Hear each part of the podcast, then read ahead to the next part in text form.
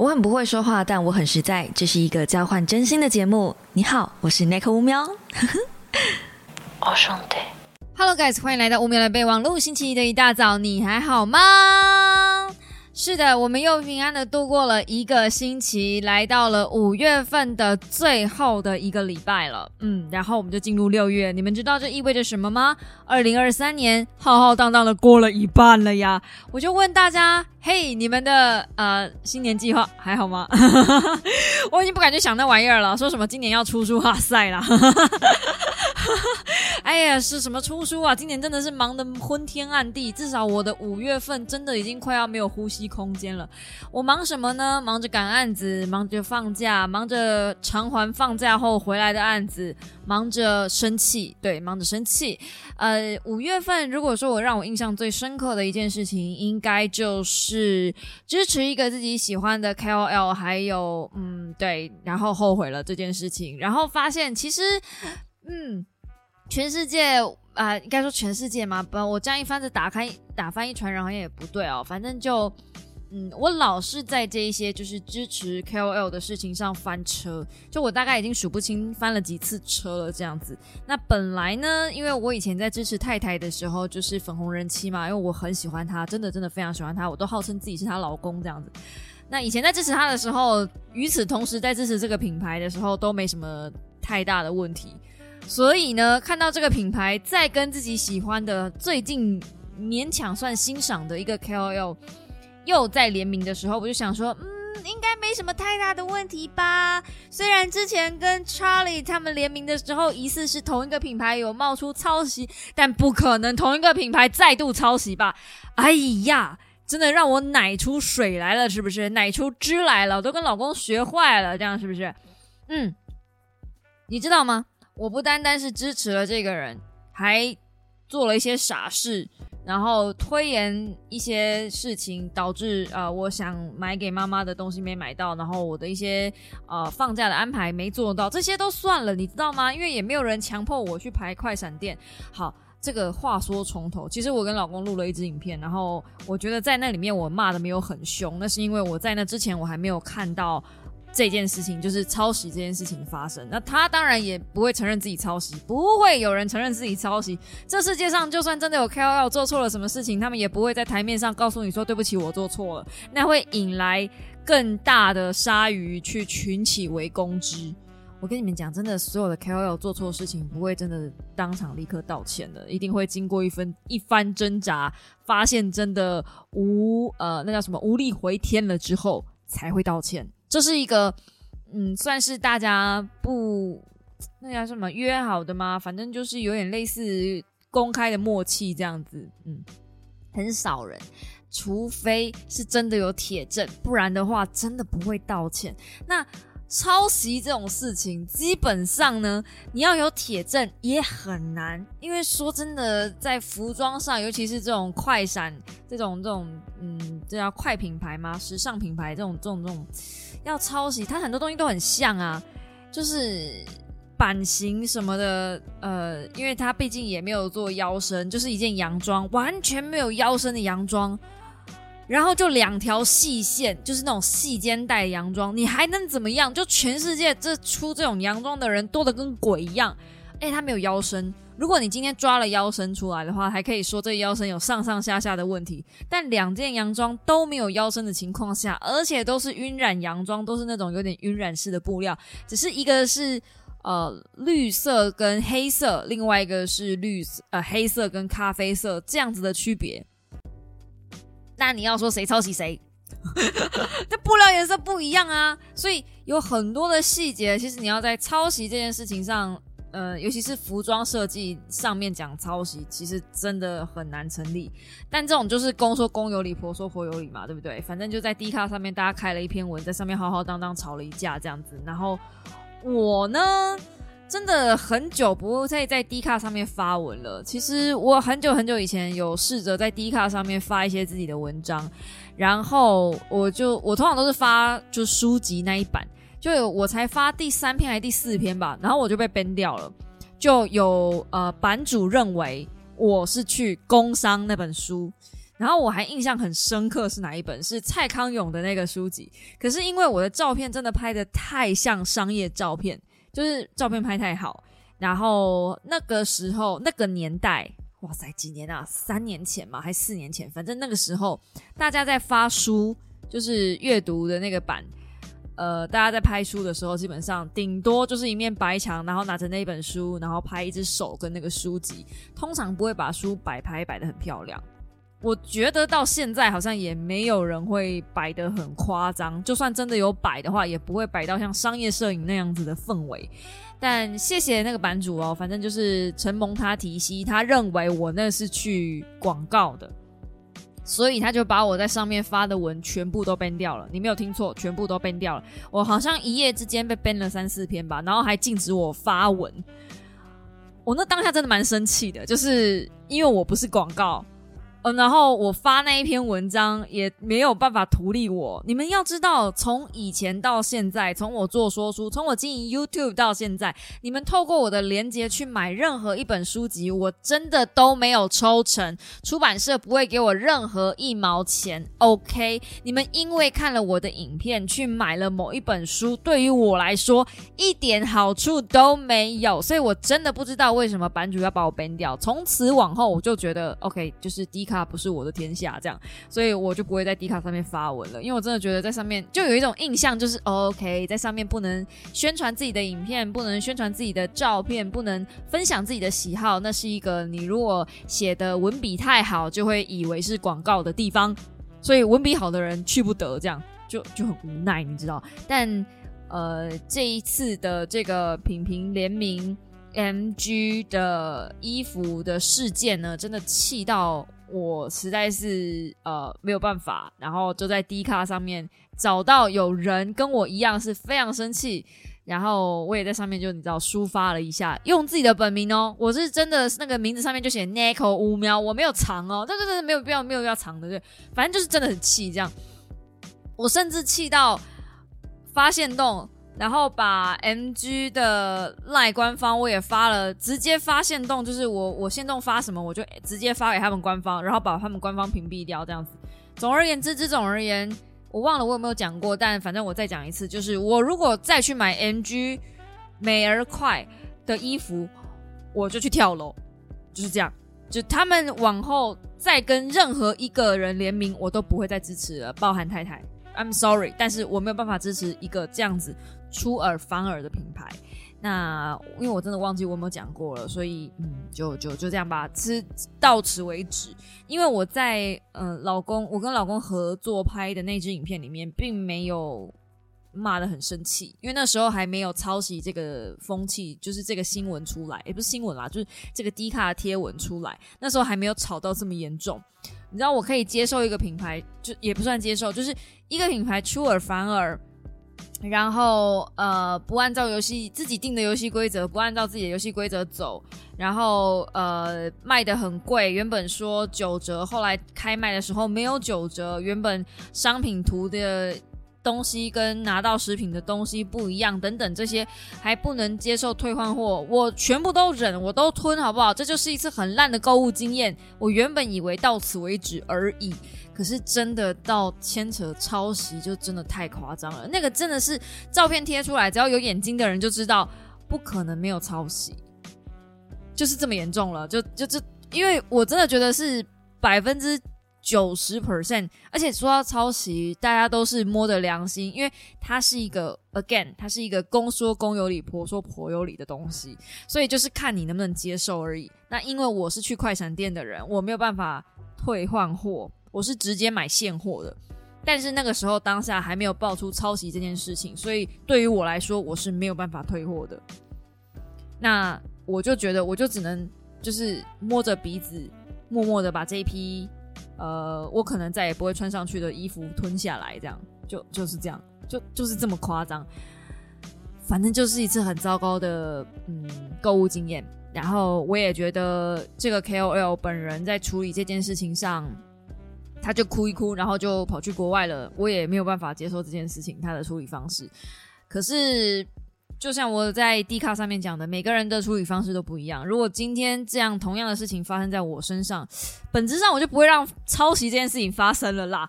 但我如果是知道，而且你知道吗？他们在直播，他在直播里面一直在讲这是他自己的设计。这是让我觉得最恶心的地方，真的不要逼我，因为我为了我为了要去找他那个时候说他不开放预购，他在 IG 上面的那个直播，我反复看了三四遍。你们要知道，IG 的直播是不像 YouTube 的直播那么方便预览的，他只要跳出去就要从头开始播，所以它里面基本讲的每一句话我都快要可以背了。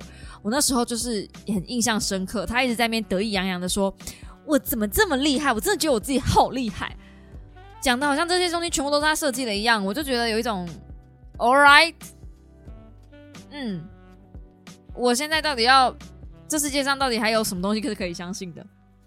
我真的被太多这种完美型的 KOL 骗了，就是从以前到现在，真的太多次的伤痕累累了。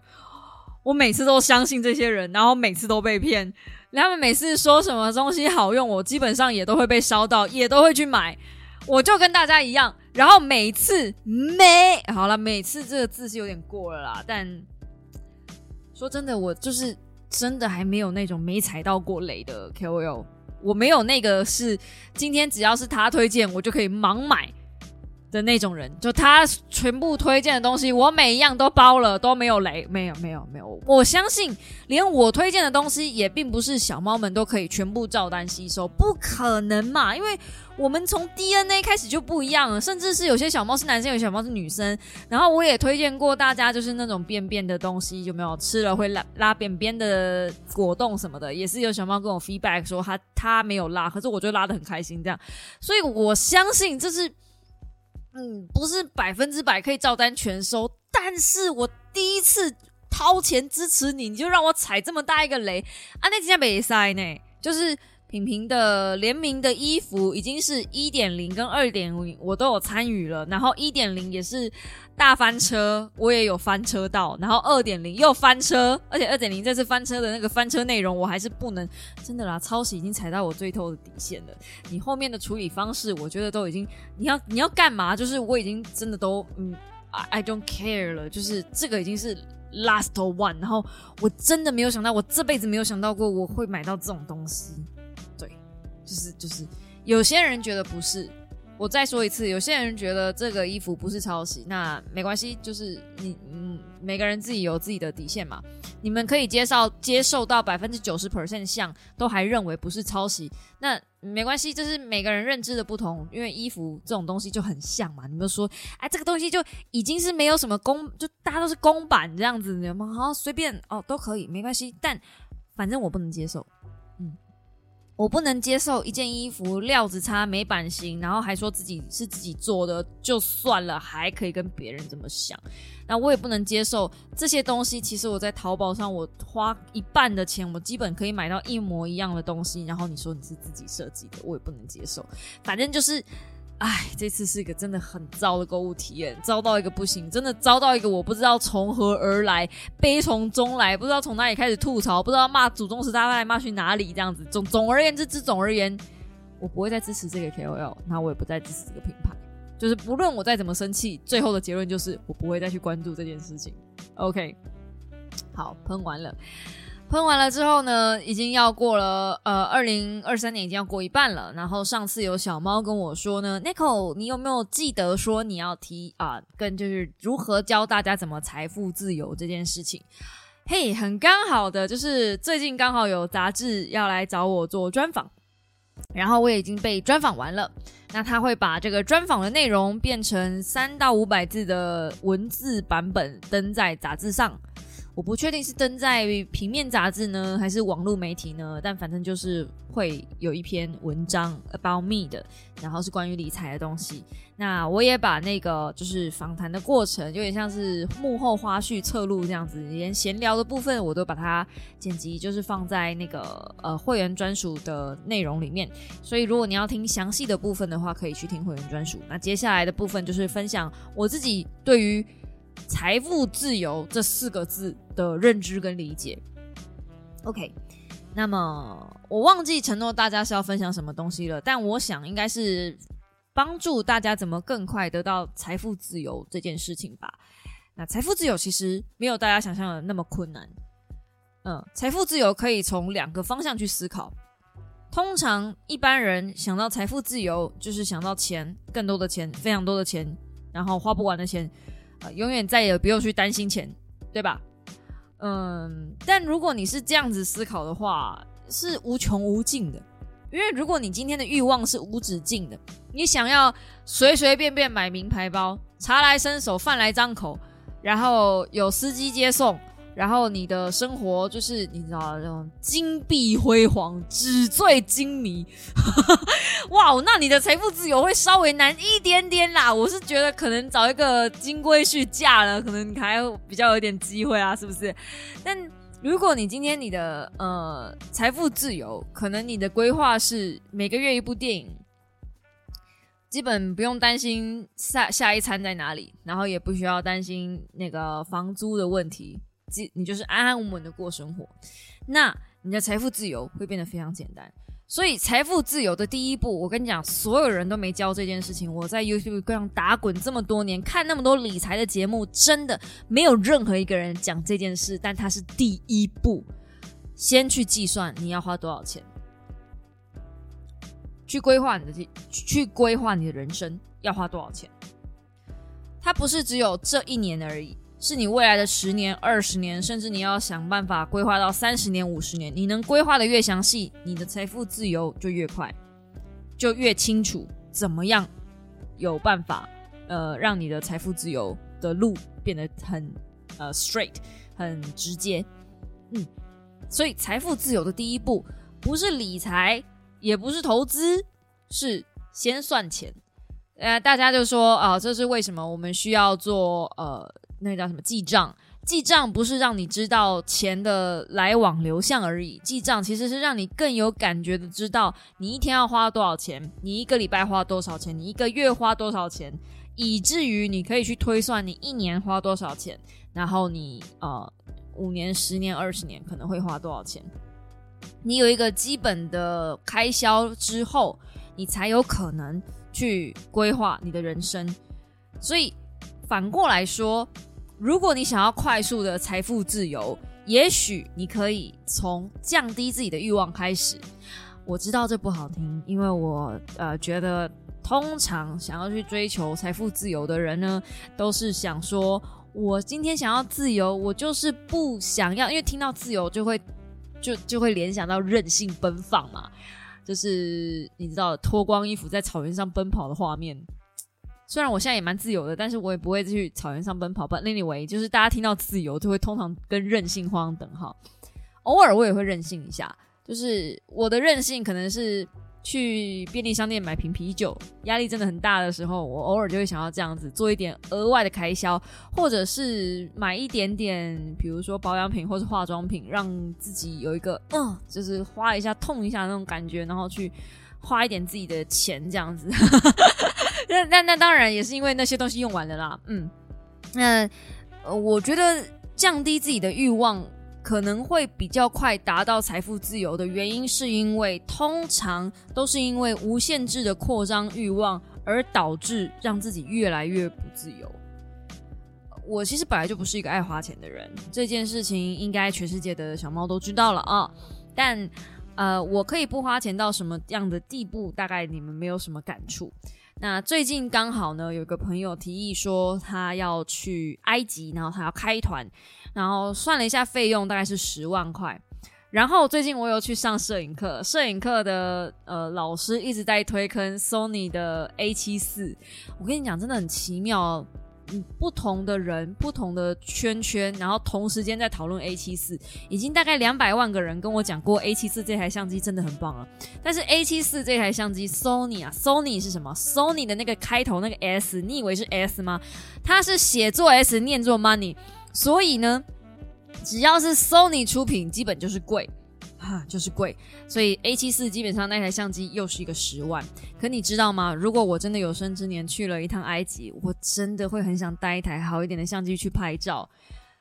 如果你的眼前就是金字塔，然后你没有对的那个相机，没有对应的镜头去拍下那个完美的瞬间，我会想把自己做成木乃伊栽进去，不如就别回来了，是不是？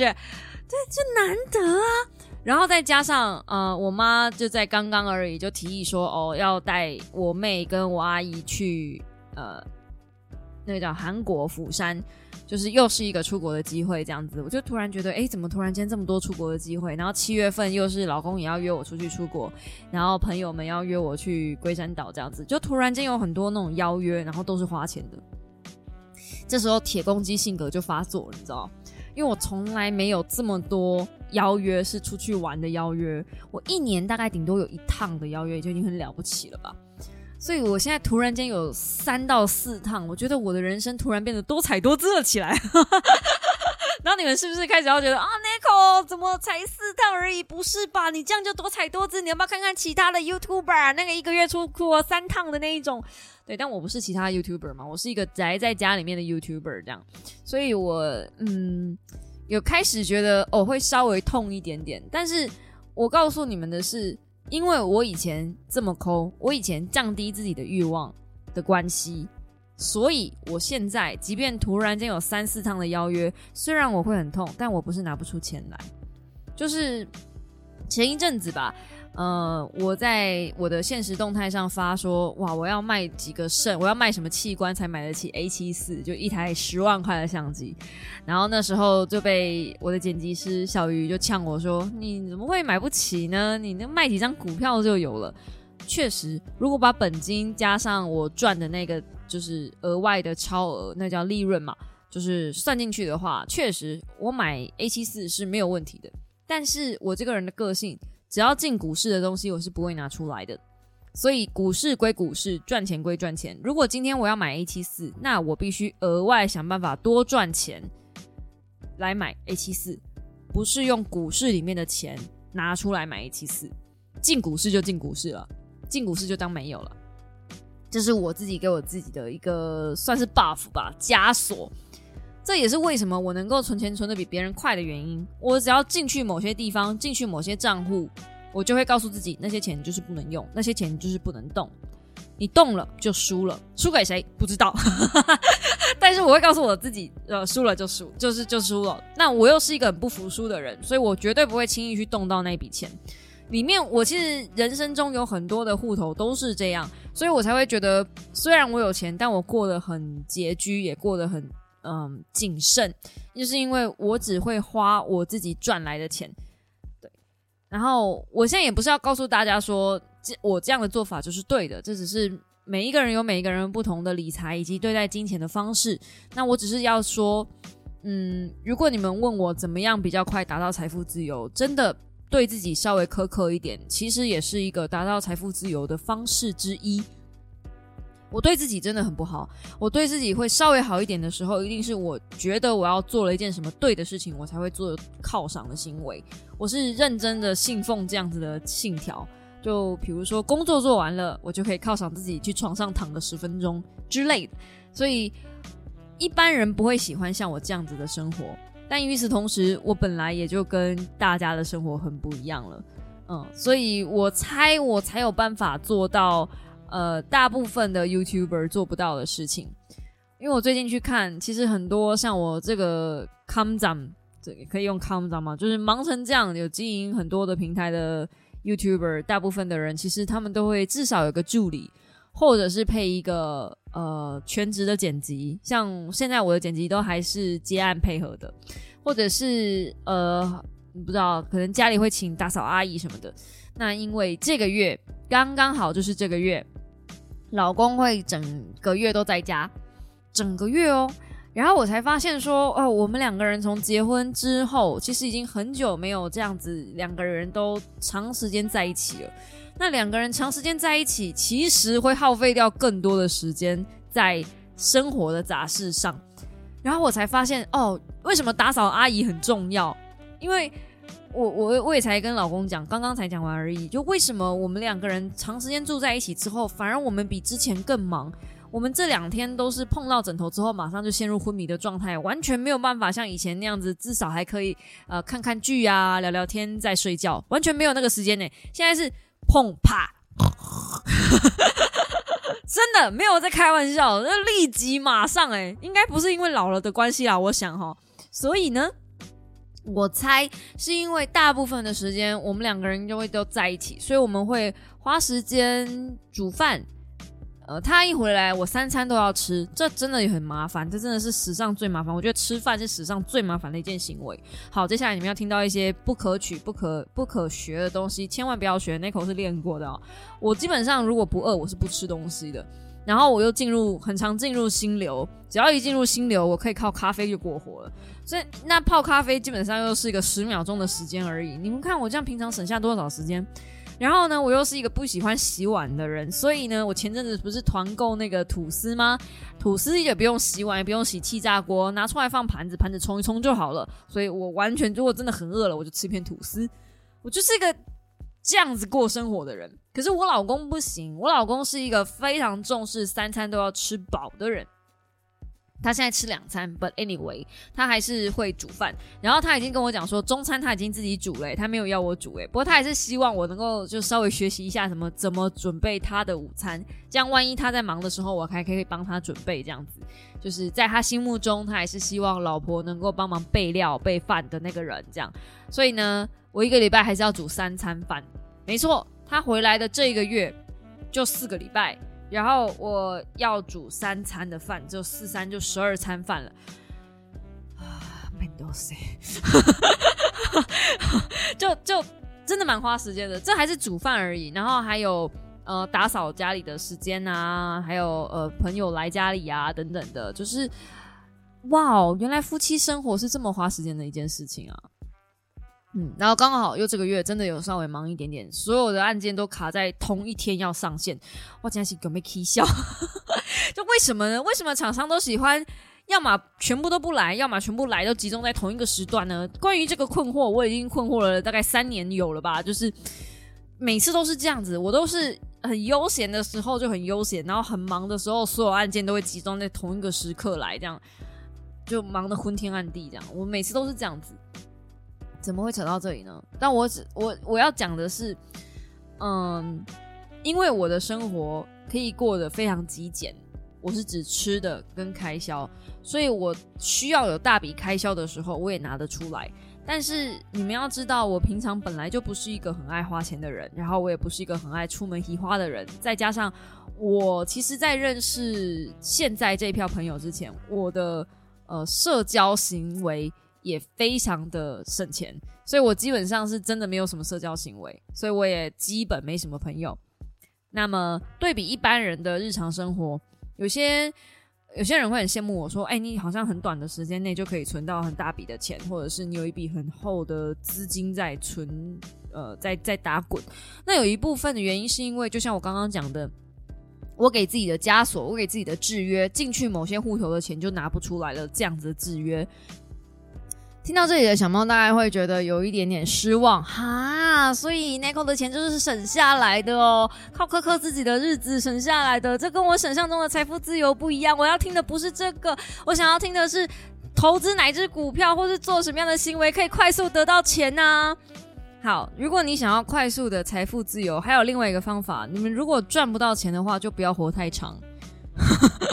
这听起来像是干话，不过确实，如果假设你这辈子只能赚个一千万，但是一千万用六十年，一千万用九十年，跟一千万用三十年，那个日子过法是不一样的。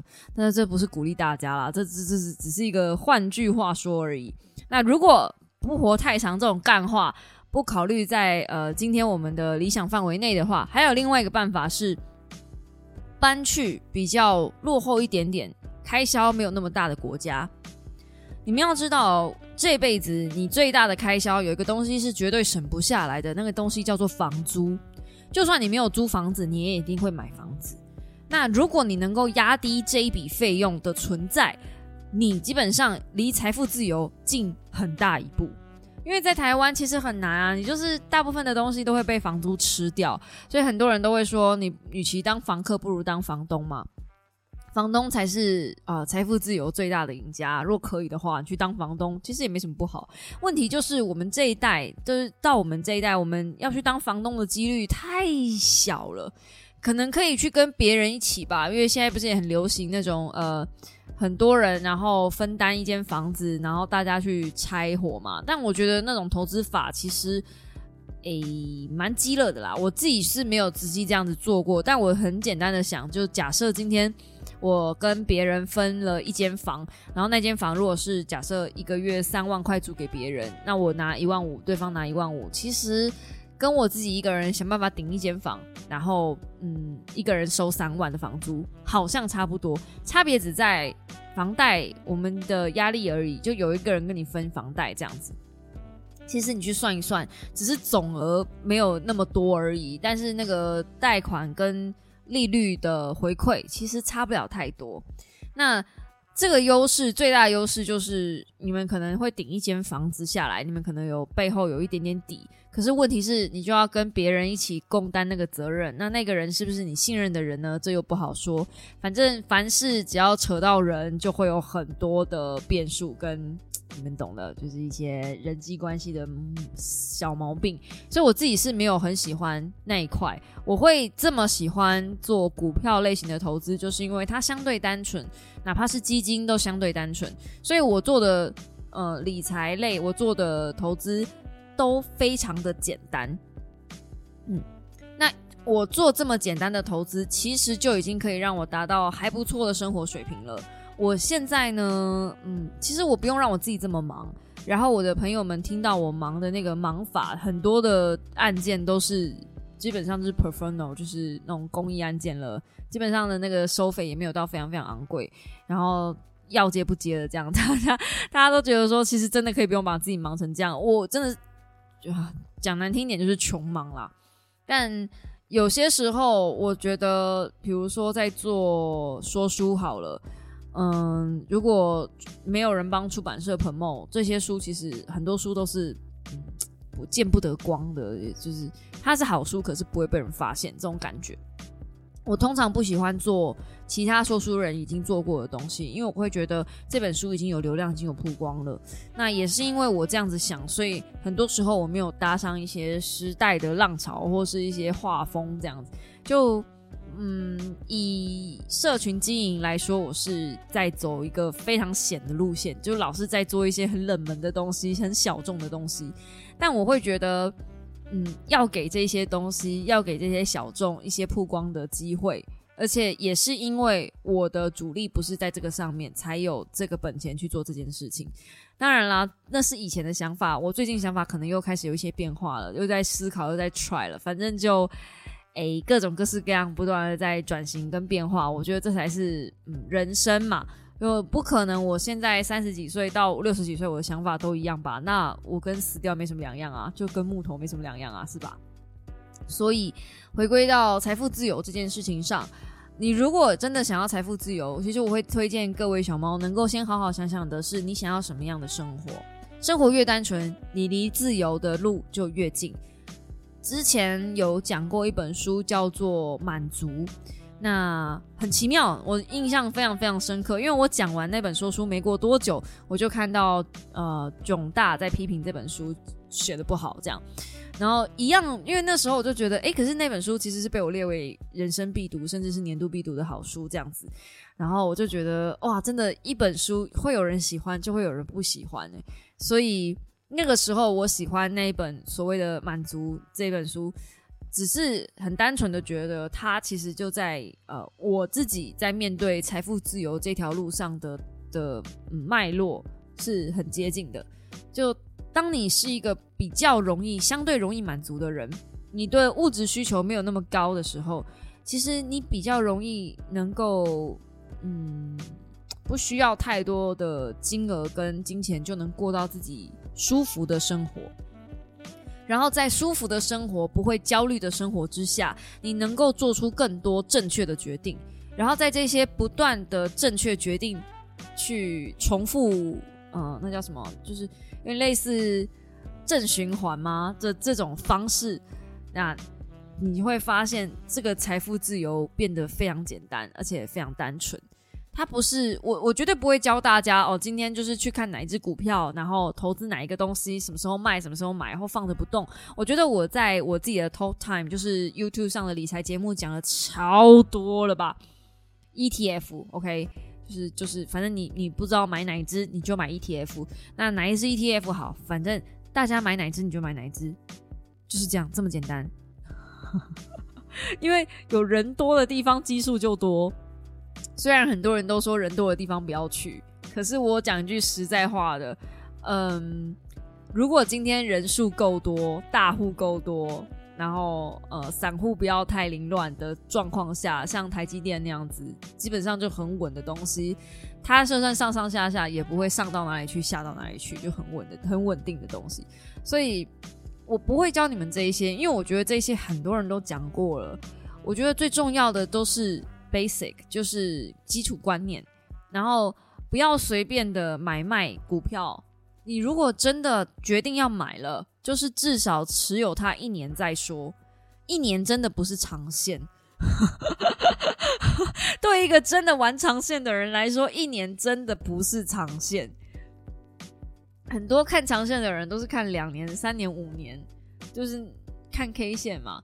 短线是半年，或者是三年，或者是几个礼拜。那短线，短线要做多短都有多短。可是长线真的，你有些人说什么哦，我已经持有三个月、半年了，这样算很长了吧？真的没有，真的没有。你不会半年就决定跟一个人结婚吧？通常至少要交往一年吧。所以我觉得你至少领到第一次的配息，你才会才好意思讲自己是长线吧？对，所以这方面的东西，我觉得就这些。很基本了，在讲财富自由这件事情上，我真的已经讲到税卡传播，我已经我已经我尾我尾堂和供啊，你刚在已经没有话可以说了，就只能讲到这里了。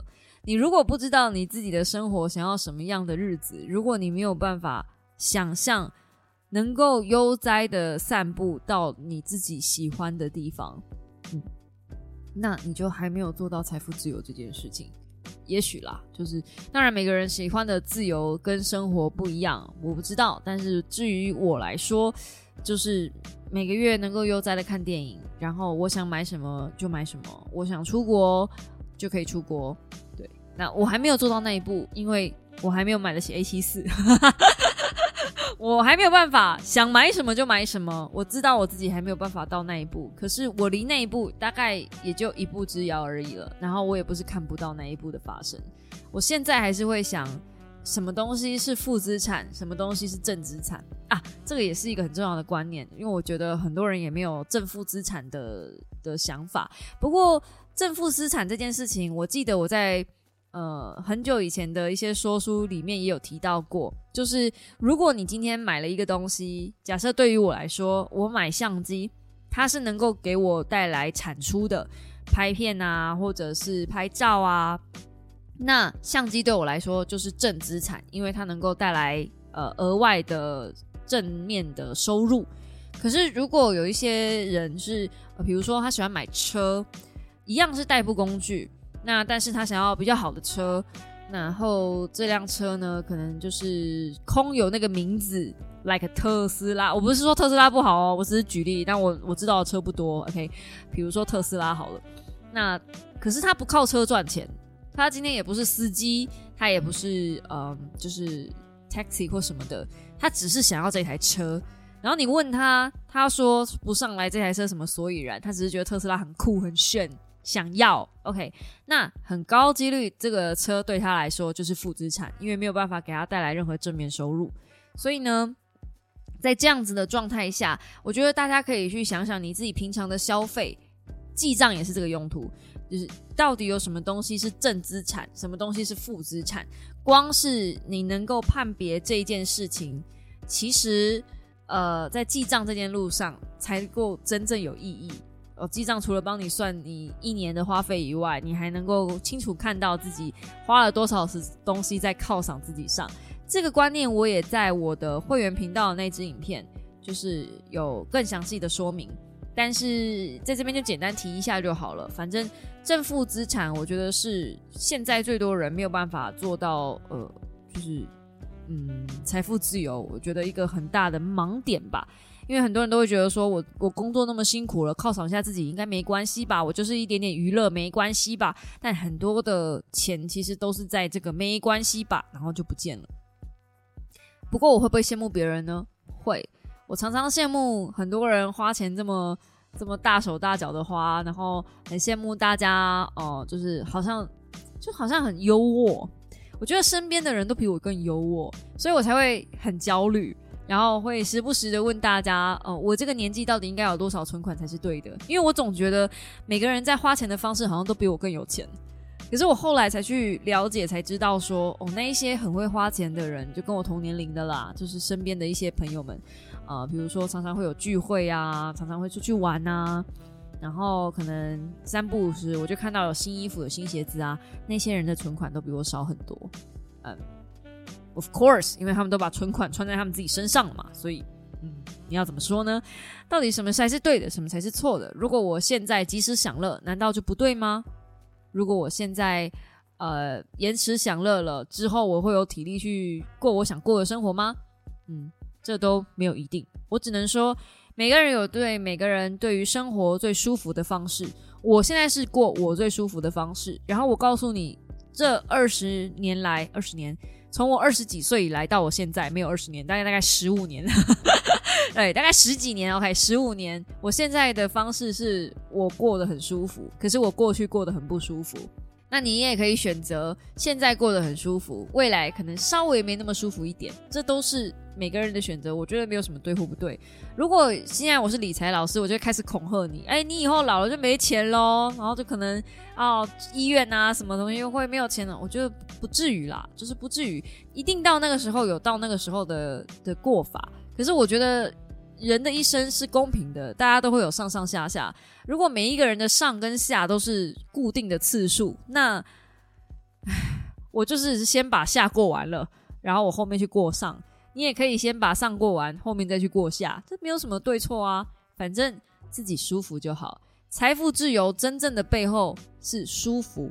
如果今天你过得不舒服，那你就还没有到自由的那一步，就这么简单而已。